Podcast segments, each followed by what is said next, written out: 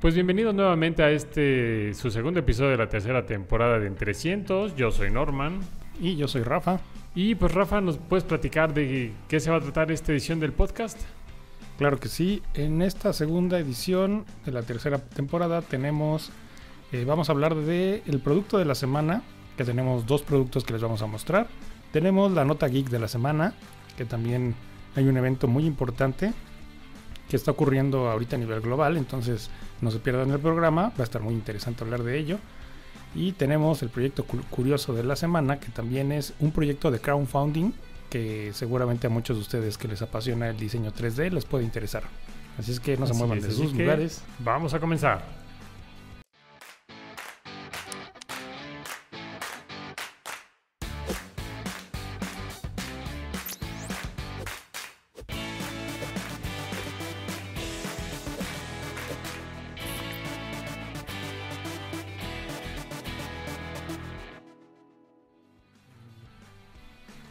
Bueno, Norman, tenemos en el producto de la semana, uno de los productos de la semana que tenemos esta, en esta emisión, tenemos una placa que se acaba de presentar hace unos días por parte de Arduino, me parece, pero es un Shield y queremos platicarles un poquito de esto. Cuéntanos, Norman, ¿cómo se llama esta placa?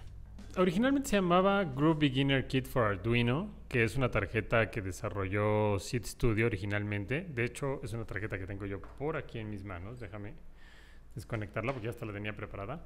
Es esta tarjeta que tengo por aquí. Eh, se llama Group Beginner Kit for Arduino y es una placa que principalmente funciona, eh, esta de aquí en medio como un Arduino 1 tal cual, tradicional, que, ya has utilizado muchísimo en, en, tus proyectos Maker y que seguramente muchísima gente ya conoce, y que cuenta con otros sensores alrededor de ella. Fíjate que lo interesante de esta tarjeta eh, que lanzaron es que todo como lo puedes ver ya está como conectado entre sí. Eh, todo esto completo es una PCB. Entonces, digamos que aunque cada módulo puede funcionar de manera individual, también tú puedes agarrar los módulos y trozarlos para poder eh, pues separarlos y hacer tu, eh, tu proyecto, digamos que colocándolo en, diferentes lugares, en diferentes partes. Entonces, por ejemplo, hablando de esta placa en particular, tiene el sensor de iluminación, sensor de luz, sensor de sonido, sensor de temperatura y humedad, eh, acelerómetro, sensor de presión atmosférica, tiene un LED, un buzzer, una pantalla OLED para mostrar ahí algunos mensajillos, un botón y el clásico potenciómetro, ¿no? Entonces, esta es la tarjeta original que desarrolló eh, la empresa Seed Studio mejor conocida como SID, que es un fabricante de China. Pero eh, hicieron una alianza con Arduino, que de hecho ya, ya han trabajado en diferentes alianzas de, en fabricación de productos, como por ejemplo el Arduino June. La nueva versión del Arduino June también la fabrican en SID Studio directamente. Y e hicieron la misma versión, exactamente la misma versión de sensores y de placa, pero con un shield. Eh, de hecho, mira, se los voy a mostrar, o si no les ponemos ahí el, el videito pero eh, es con un shield en lugar de la, la, PCB. O sea, esta tarjeta como tú la ves aquí tal cual, sí, sí se alcanza a ver, ¿verdad, Rafa? Sí. Mira, esta tarjeta como tal, si tú te fijas, no tiene ningún pin en la parte de abajo. O sea, viene completamente lisa porque tiene su puerto micro USB, tú la conectas y con eso ya puedes comenzar a programar, ¿no? Pero la versión que sacaron para Arduino es un shield en donde tú la conectas al Arduino que sea de tu preferencia Puede ser un Arduino 1, un Arduino Mega, un Arduino Leonardo, este, o cualquier incluso tarjeta adicional que sea compatible con la disposición de pines de Arduino. Y eh, todos los demás sensores son iguales, entonces puedes ahí comenzar a, trabajar con ella. Entonces fíjate que está bastante interesante por el hecho de que te facilita muchísimo el comenzar a prototipar pues tus proyectos Maker, ¿no? No sé si alguna vez viste este mismo esquema. Yo, la primera vez que vi este esquema de PCB que, que tú puedes como que agarrar y trozar tal cual y separar los componentes, eh, fue en unas tarjetas Lilipad. Se llama Lili Mini y Lilipad ProtoSnap, me parece que se llama. Eh, y con esas tarjetas, pues tú igual tenías tu Lilipad en la parte del centro, tus sensores alrededor, y con eso podías comenzar a prototipar de manera rápida y ya cuando tenías tu, tus ejemplos ya realizados o ya un poco más desarrollado, pues ya los truenas y los comenzabas a colocar en tus, en tus proyectos. ¿Cómo ves este, este diseño, este, este nuevo, pues digamos que esta nueva apuesta por Arduino para comenzar a trabajar los proyectos de electrónica básica?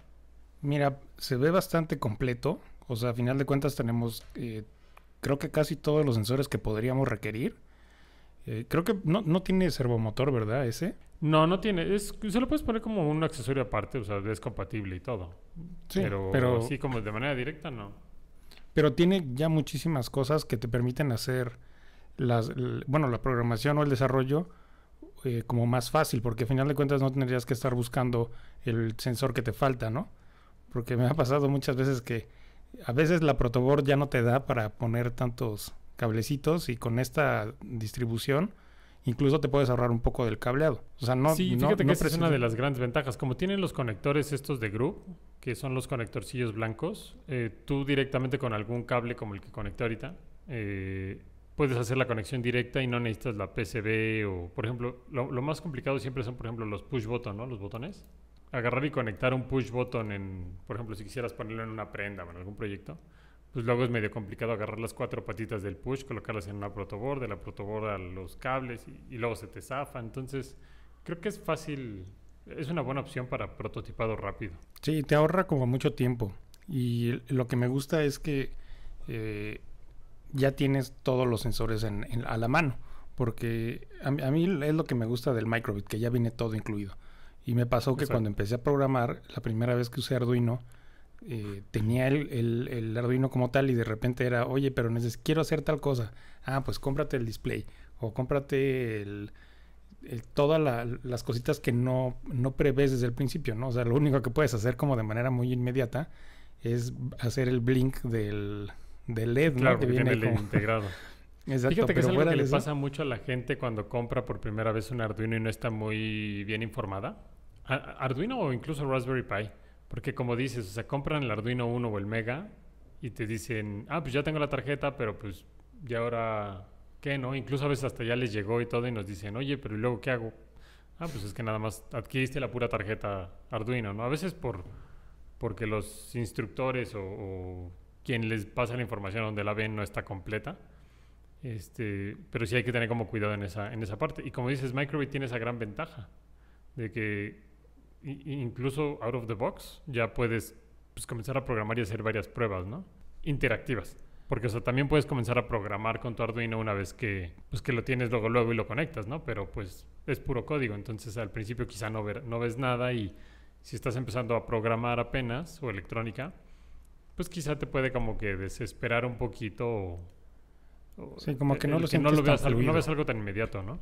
Ajá, y no ves tan, como no ves el resultado, sientes que no estás desarrollándote tanto en el campo, o sea, como que te sientes muy limitado. Por eso es lo importante, lo interesante de esta Exacto. placa, que si ya tienes, eh, ahora sí que todo tu beginner kit, vas a, ya no vas a tener ninguna limitante, va, va a ser muy fácil que empieces a, a explorar un poquito más, porque a final de cuentas eh, nos pasa mucho que cuando empezamos a hacer este tipo de, de entrar a este, a este tipo de, de desarrollos con placas, y, bueno, con programación más bien, de repente, bueno, a mí me pasa que hago un programita y digo, ¿y si le pongo un motorcito que haga tal cosa? Pero no tengo el motorcito. Entonces tengo que como que volver a estudiar qué necesito, si necesito resistencias, este, cualquier tipo de cosas que me, que me va a hacer, sí me va a dejar un aprendizaje y lo voy a hacer porque a final de cuentas no es tan complicado. Hay mucha información en internet para poder desarrollar, pero esto te puede facilitar mucho la vida. Te va a hacer las cosas como mucho más ágiles, entonces es una muy buena Sí. opción para la gente que está empezando eh, y también para los profesionistas que usan mucho, con mucha recurrencia algún, algún sensor, ¿no? Que, que luego se te acaban y por implementar en los proyectos y tienes que estar compre y compre y compre. Sí, y fíjate que es una idea que ya había como que empezado a desarrollar Arduino hace muchos años. Hace como unos cuatro años más o menos Arduino sacó una línea de dispositivos también mm, eh, como de fácil conexión. Creo que se llamaban Tinkering. Tinkering o Tinkering, algo así. Pero el problema que tenían al momento en ese, en ese entonces es que cuando los, los sacaron al mercado eran muy, muy, muy caros. Empezaron a ser muy llamativos, pero el problema era el precio. Y, por eso siento que, bueno, de hecho en alguna ocasión David, David Cuartellas, que uno de los fundadores de Arduino, me comentó que justo no despegó porque el precio que tenían esos kits era muy, muy, muy elevado, ¿no? Quizá por donde los fabrican o por quien les daba la maquila o les hacía la maquila, no lo sé. Pero ese fue como que el problema que tuvieron y por lo cual cerraron esa división o ese tipo de, de producto. Pero pues yo siento que esta alianza que tienen con, con China, con Seed Studio, pues puede ser una buena, pues una buena alternativa. Oye, ¿y no nos has platicado más o menos como en cuánto crees que salga o como un estimado en costos para que la gente se anime a comprarlo? No se trata, el, el, podcast no se trata de comerciales, pero este, ay, si mal no recuerdo, está como en 600 pesos más o menos. Este, este de aquí, que es el que ya tiene el Arduino. El otro está de salir como 50 pesos más barato, pero no tiene el Arduino, tienes que meter tu Arduino original o el Arduino que tú quieras, ¿no? Pero pues ya por meter un Arduino original, pues el Arduino original ahorita está como en 600 pesos. Entonces te saldría como en el doble conseguirlo con Arduino original o pues como en 600 y cachito, más o menos 700 pesos, si lo compras con el microcontrolador de la marca de Seed Studio. Bueno, el que incluye Seed Studio. Que al final de cuentas es lo mismo, ¿no? El, problema de, eh, es que a veces la gente eh, se va como con la finta de que, mm, eh, bueno, cree que todo es Arduino a veces y a cualquier placa le dicen Arduino cuando no. O a veces quieren un Arduino a fuerza porque piensan que es el único compatible con la plataforma de programar o, porque no, no, no, no sé por qué otra idea, ¿no? Pero digo, sí es importante que se haga como un acercamiento un poquito más eh, interesante para conocer a detalle las características de cada placa y qué es lo que hay en el mercado, ¿no? Para que sepan que no solamente existe Arduino, sino que existe una gran variedad de tarjetas. Sí, todas, bueno, es, es, bueno explorarlas porque a final de cuentas las necesidades van a ser un poquito diferentes tal vez con algún, algún, alguna variación de placa y me, me, ha pasado inclusive que hay Arduinos que manejan diferente voltaje. Creo que el Pro Mini hay dos versiones, una de 5 y una de 3.5 volts, que a final de cuentas igual cuando estás empezando pues no te, no te percatas de ello. Tú dices quiero un Arduino chiquito para meterlo en un espacio muy pequeño y cuando le pones la batería es así como de mangos. Ahora, ¿de dónde voy a sacar los 5 volts, no? Entonces tienes que estar buscando un booster o alguna cosilla así. Pero la, mejor manera de aprender es no tenerle miedo y agarrar todo lo que puedas. Y, si no, sí, sí, sí, claro. Sí, Pero bueno. Es. No, no le tengan miedo y con todo aviéntense a la programación y a la electrónica. Digo, no es complicada. Y sabes qué? Estaba pensando hace unos días. Ah, ahorita, ahorita llegamos a ese tema. Pero estaba pensando que, o analizando que esto de la programación ya se está volviendo como una cosa muy importante, muy indispensable para la educación, al grado de que se está equiparando con el inglés. Pero si quieres, al rato platicamos de eso, porque tenemos una nota también importante que darles al rato. Pero ahorita vamos a hablar del segundo producto de, de la semana. Una, un nuevo case. Sí, se presentó el primero de diciembre, creo que fue la semana pasada. Sí, estamos grabando este podcast el 7 de diciembre, ah, pero claro, claro. Entonces sí fue hace una semana justamente. ¿Y qué, de qué se trata este case normal? Cuéntanos. Pues mira, en realidad es una adaptación de un eh, ventilador compatible con Raspberry Pi. Eh, mucha de la comunidad lo pedía a gritos porque, como bien sabe, toda la gente que utiliza o ha utilizado una Raspberry Pi, eh, la Raspberry Pi se llega a calentar muchísimo, sobre todo estas últimas versiones de la Raspberry Pi 4.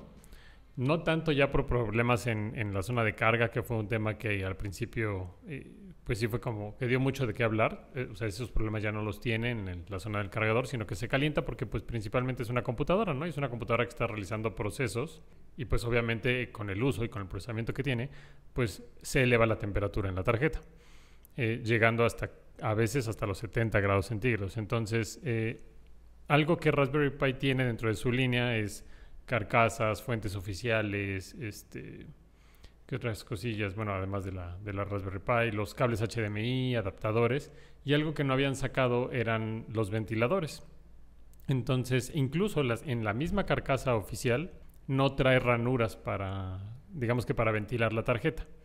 Entonces, eh, lo que sacaron fue un pequeño adaptador que se coloca en la parte de abajo, en la parte eh, inferior de la carcasa superior, en la parte de abajo de la carcasa, de la tapa, para adaptar ahí eh, una pieza como de acrílico.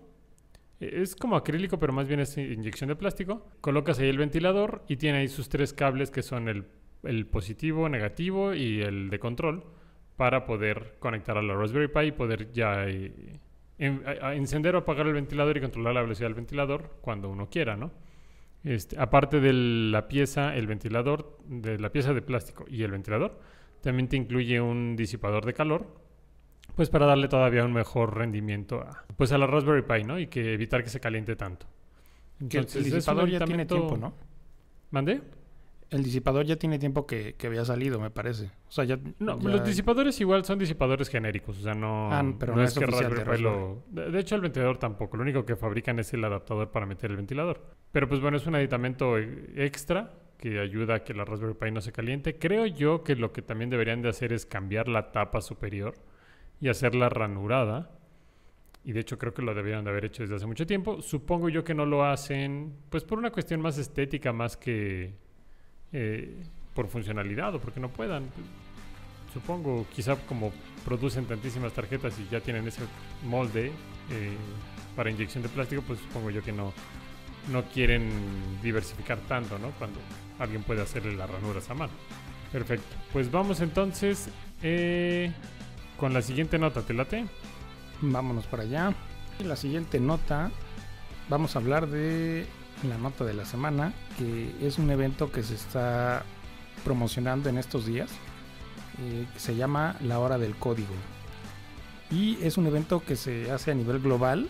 eh, si, no lo conocían, vale la pena que se metan a, investigarlo en, internet, porque es un evento enorme de programación, o bueno, que ayuda a- a fomentar como esta inquietud por programar. Y cuéntanos, Norman, ¿de qué trata este, este, este evento? Pues mira, este evento, eh, que como bien dice, se llama La Hora del Código de Our Code. eh, es organizado por Code.org, que es una fundación que, se dedica justo a fomentar eh, pues las habilidades para resolver problemas de lógica y de creatividad en los niños, ¿no? En general de todas las personas, pero principalmente enfocado como que a los niños.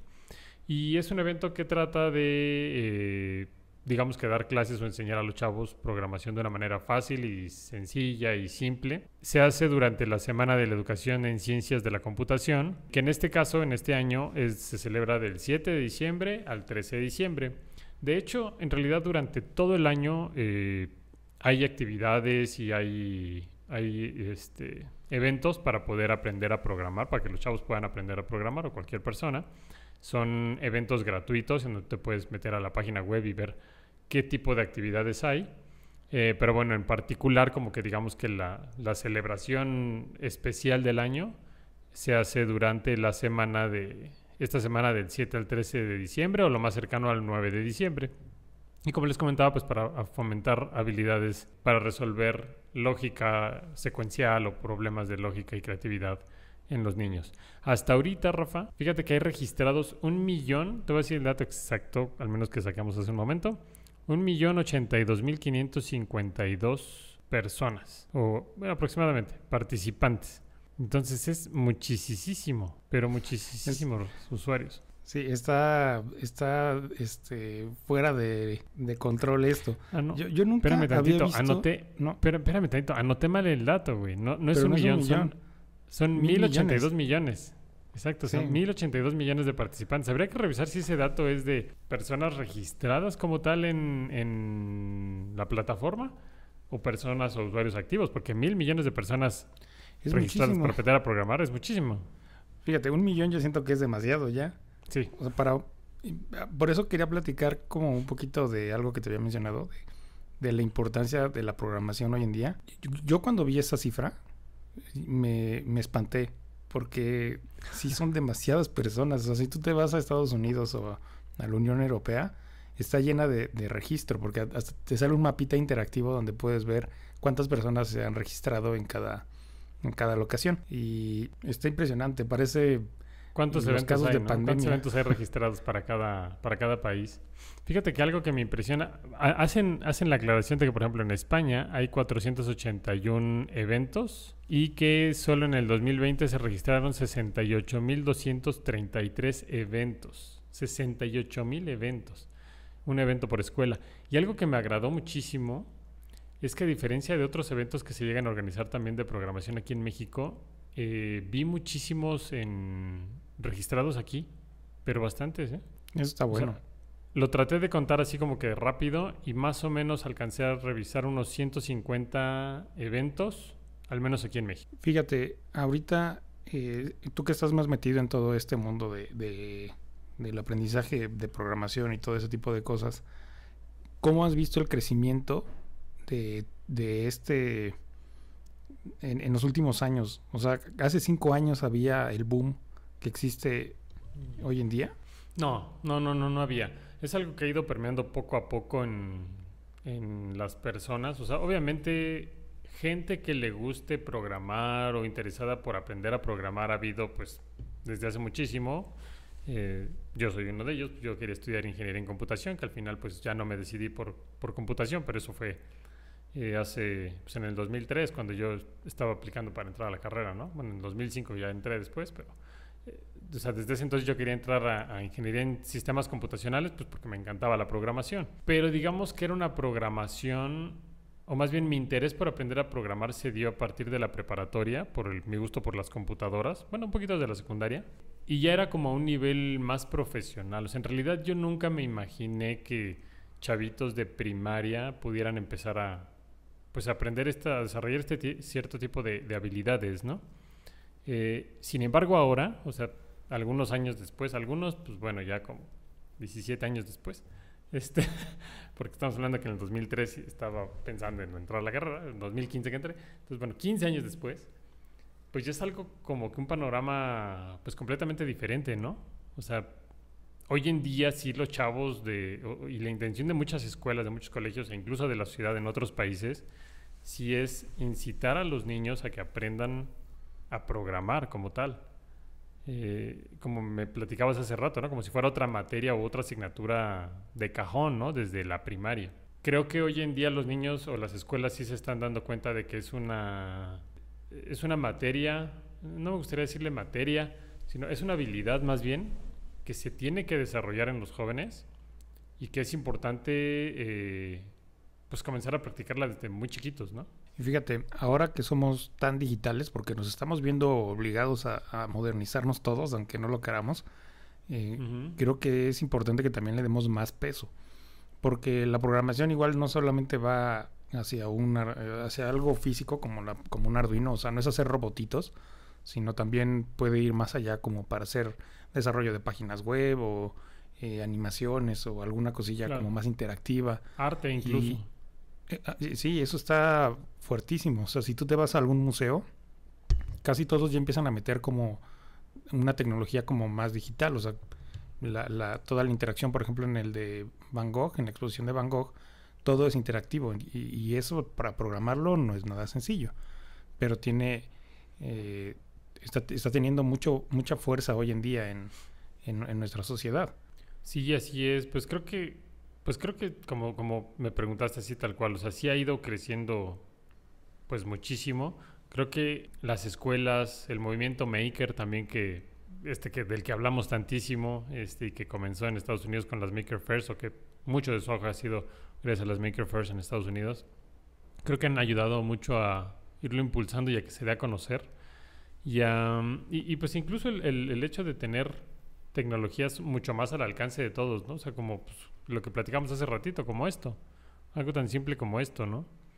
O sea, a nuestra edad en la primaria tener algo así en 600 pesos y conectar a una computadora y poder programar, pues no era, no era viable en realidad. No, no era, no era una realidad. Exacto, no, no, no era una realidad. O sea, yo me acuerdo que cuando estábamos en, bueno, no, ya, ya, ya las computadoras y las pantallas ya eran a color. Pues que me acuerdo Pero mucho tenías tu, tenías tu Windows XP que era un poco inestable. Y... Sí, exacto. Yo recuerdo, Entonces... recuerdo que nos empezaron a, a, enseñar a programar en Pascal y QBasic. Sí. QBasic era el fácil, era como el más amigable y el más sencillo. Y Pascal creo que estaba un poquito más complicado. Pero la verdad, exacto. diferencias entre ellos así como tan tangibles no las recuerdo. Uh -huh. Sí, entonces creo que pues al final de cuentas el hacer este tipo de artefactos, le diría yo, tan amigables, tan accesibles, que incluso mucha gente pensará que no son tan amigables, ni tan accesibles, ni tan fáciles de usar, pero ya lo son, en realidad ya lo son.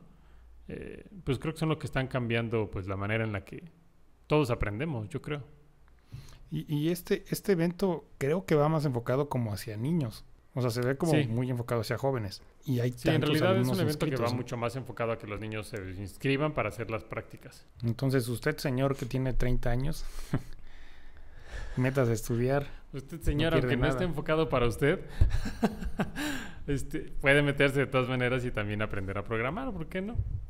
Mira, no está mal. Es como, como si no te va a pasar como los, los adultos mayores hoy en día que te, que te empiezan a decir, oye, ¿cómo, ¿cómo mando un WhatsApp? ¿Te acuerdas cuando eso era como de todos los días y ya ahorita ya se volvió un poco más, eh, para toda la gente ya se ha ido, se ha, se, ha, se ha hecho muy natural el hecho de usar algo digital.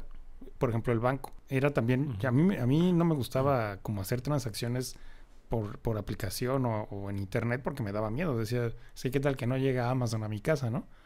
Y con el paso de los años, de repente ya es, le pico y llega y ni siquiera meto la tarjeta, ya tal cual se va la orden y al otro día llega el, pro, el producto. Y a veces me llega ese mismo día. Entonces está, es, es sencilla la programación y el, y, y el aventarse a este tipo de, de nuevas tecnologías. Nada más no le tengan miedo, que es algo que siempre les decimos aquí.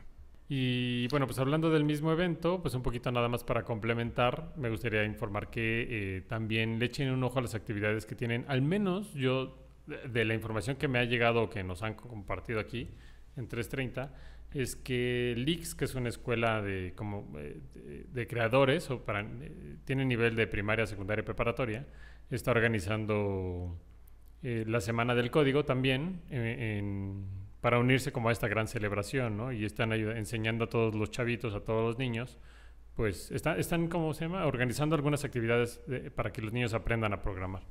Entonces, igual si se pueden meter a la página de Lix para que vean qué es lo que esta escuela está haciendo y cómo están enseñando a los niños programación, pues estaría también bastante, bastante bueno, ¿no? Y no solo Lix, sino cualquier otra escuela que se haya registrado en este tipo de eventos y lo tienen en línea, pues bueno, pues estaría bueno eh, pues que se echen una vuelta para que vean de qué manera lo están haciendo y, y incluso de qué manera podemos mejorarlo, ¿no? Les dejamos aquí abajo en, en, los comentarios, perdón, en la descripción del video, les dejamos la liga eh, para que también lo vayan buscando y se les haga más fácil. Y bueno, eh, ¿vas a participar, Norman? ¿Vas a aventarte tu curso? Eh, no, de hecho vamos a participar con una charla. O sea, por, creo que se va a quedar grabada por ahí en su canal de YouTube. Vamos a dar una charla eh, sobre estaciones meteorológicas con Microbit y vamos a hacer ahí algunos experimentos bastante divertidos. Espero yo que sean bastante divertidos para la comunidad.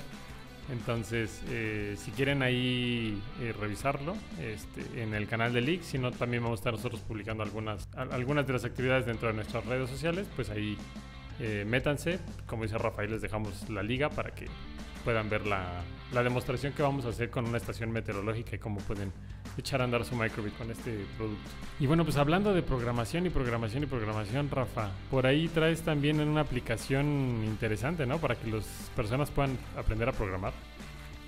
Sí, de hecho, también la encontré en la semana, me salió como publicidad cuando estaba ahí vagando por internet en el celular y curiosamente coincidió con este tema que también parece que planeamos los temas, pero no, así van saliendo en la semana. ¿eh? Este, pero encontré una aplicación que se llama Grasshopper, que de hecho la produce Google. Eh, me imagino que está para iPhone y, y, Android. Yo la encontré en particular en la tienda de Android. Y es una aplicación muy amigable, como muy enfocada hacia niños, donde te enseña a programar en Java. Entonces, eh, las clases son muy cortas, en realidad son 5 minutos al día para estudiar. Solamente te saca eh, una pantalla y te va llevando como muy de la mano para, para, que desarrolles como ejercicios o vayas escribiendo como líneas de código, pero muy, muy, muy básicas. O sea, yo apenas lo estoy agarrando, lo agarré esta semana y te, te, te, pone como ejemplos muy, a veces un poco repetitivos, pero la finalidad es que lo entiendas y que lo, lo aprendas, a, lo, lo, digieras como de una manera muy, muy, muy práctica. Se lo recomiendo mucho para la gente que no sabe programación, absolutamente nada y que diga, oye, no tengo ni idea de cómo hacerlo. Empiecen a picarle o, o a sus hijos enséñenles eh, o a sus sobrinos. Lo, lo, la, la, entre, entre, más joven sea la gente, yo creo que más enjundia le va a poner. Este, más fácil pueden adoptarlo. Sí, es, es, muy fácil. Y aparte tiene como animaciones o dibujitos como muy amigables. Entonces cuando tú lo ves, el niño lo va a interpretar como que es un juego. Entonces está, está bastante práctico. De, échenle un vistazo. Se los menciono porque viene relacionado con todo esto que estamos platicando. Y creo que puede ser muy ¿cómo se llama? para todos ustedes. Grasshopper, como es saltamontes, ¿no? Eh, ah, ya, ya. Así, así lo ponen así tal cual. Grasshopper y ya con eso le debe de salir la aplicación. Y recuerden que es eh, desarrollada por Google, entonces van a la segura con que es algo que les va a funcionar, es muy in interactivo, eh, no les va a crashear y todo eso. Trae, trae certificación. Entonces, pues igual por ahí, antes de que acabe el año, igual la sacamos una notilla de todas las plataformas que existen para que la gente pueda aprender a programar. Creo que sería bastante interesante y útil para, pues para todos los que nos escuchan, ¿no? Y todos los que estén interesados. Para que se, para que se pongan a hacer algo en las vacaciones. Pues bueno, y pues vámonos a la siguiente nota, Rafa. Bueno, y por último, en la nota curiosa, que en este caso es el proyecto de crowdfunding, lo que traemos para ustedes, es que ya saben que principalmente Rafa es un este, enamorado del, fondeo colaborativo y principalmente de, Kickstarter, viendo a qué empresas les apoyar. Este, y pues trae un proyecto bastante interesante que encontró en esta semana y que ahorita todavía actualmente está este, pues en etapa de fondeo, ¿no? Entonces, todavía le quedan, estoy viendo 38 días más de fondeo. Entonces, platícanos, Rafa, ¿de qué se trata este proyecto que encontraste de Kickstarter? Sí, miren, están muy a tiempo para participar. es un proyecto que se llama Looking Glass Portrait, que básicamente lo que es, eh, voy a tratar de ser muy explícito para la gente que está escuchando el podcast y no, lo, y no lo puede ver o no tiene la computadora a la mano, pero básicamente es un portarretratos más o menos de un tamaño pequeño, no es tan grande, y la peculiaridad que tiene es que tú lo puedes conectar a tu computadora y mandar información a ese, a ese portarretratos. Pero el asunto es que la imagen se ve como un holograma, se ve en 3D. Entonces, eh, lo importante de este proyecto, bueno, lo divertido de este proyecto es que si tú tomas una foto con tu celular, puedes hacer como tomar la información de, la foto.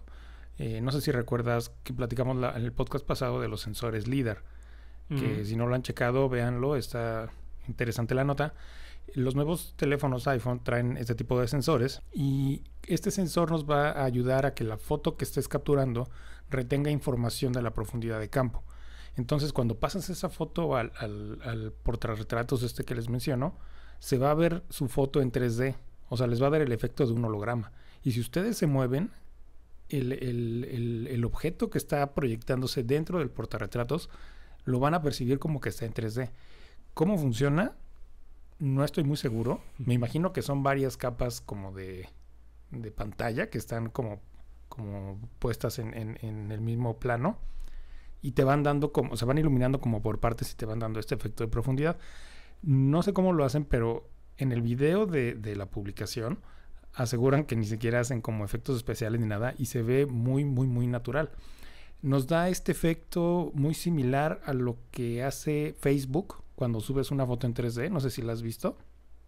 Que cuando vas scrolleando de repente ves una foto en 3D y tú mueves el celular y con los acelerómetros y giroscopios que traen el celular puedes percibir como que la imagen está en tercera dimensión. Ahí tengo la duda. O sea, percibes que como que la imagen se mueve como si fuera justo esas como tipo hologramas que parece que, que todo el tiempo te están viendo, no importa desde el ángulo donde te muevas, o es más bien donde mueves la cabeza como si fuera realidad virtual o aumentada y se mueve la imagen como tal, o sea, como los Google estos de, Street View, haz de cuenta. No, solamente se mueven como los planos. No es mucho como el desfase, pero es como si hubiera un movimiento como muy, eh, muy sutil entre las caras, entre la profundidad del campo. Entonces te da como un efecto de tercera dimensión, como si fuera como los lentes que te pones de 3D para ver con dos colores. es, un efecto muy similar, pero cuando tienes el movimiento, cuando tú mueves la cabeza, alcanzas a ver ese movimiento por capa. Entonces se ve muy interesante el, el, resultado.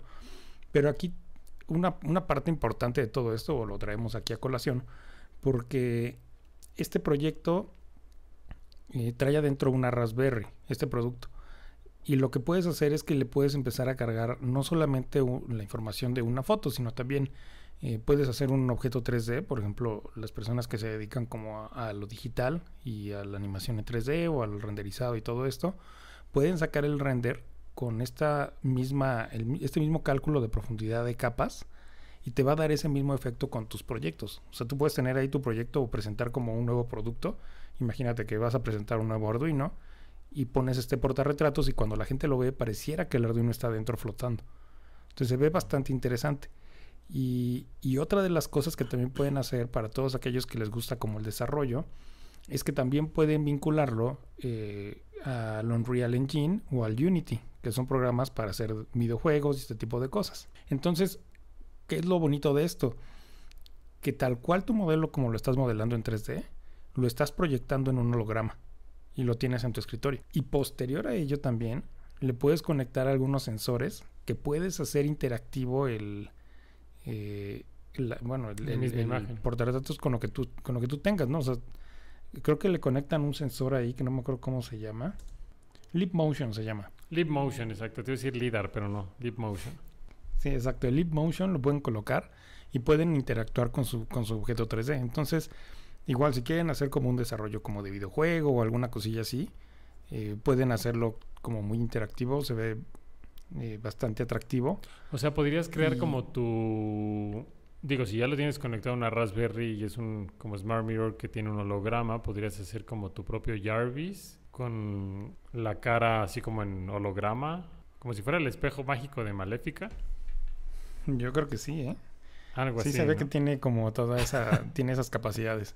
Aquí el Ajá. asunto es eh, que como es un proyecto que tiene la apertura para que puedas meter tus programas o desarrollos, lo puedes hacer como la gente puede empezar a desarrollar y, y- y sacar cosas creativas de todo ello. O sea, no te tienes que apegar a lo que te manda el desarrollador, ¿no? Que nada más eh, podría haber sido nada más una foto, ¿no? Que pues ahí Ujú. como que perdería el chiste o el sentido. Creo que es más interesante el poder desarrollarlo. Y por eso lo traigo aquí. O bueno, por eso lo presentamos aquí en el podcast, porque Pues estaría interesante. Si ya lo, ya lo fondeaste. ya, ya, ya. O sea, de hecho fui de los primeros, porque en las primeras 48 horas creo que te daban como algún algún premiecillo extra, creo que te lo mandan desde antes. Y cuando vi que salió esto en el momento dije, a ver, tarjetazo y no me importa. Total, ya viene el aguinaldo. sí, ya que caiga, por favor, porque tengo que pagar esto. Y por eso lo, traí- lo trajimos tan temprano, porque afortunadamente lo encontré antes de que pasaran más días, Pues porque luego que, no te... eh, Pues justo, o sea, si ahorita como les- a, a la fecha que estamos grabando quedan todavía 37 días, normalmente son 40 o 45. No recuerdo, pero creo que son cuarenta y tantos, 42 creo que eran.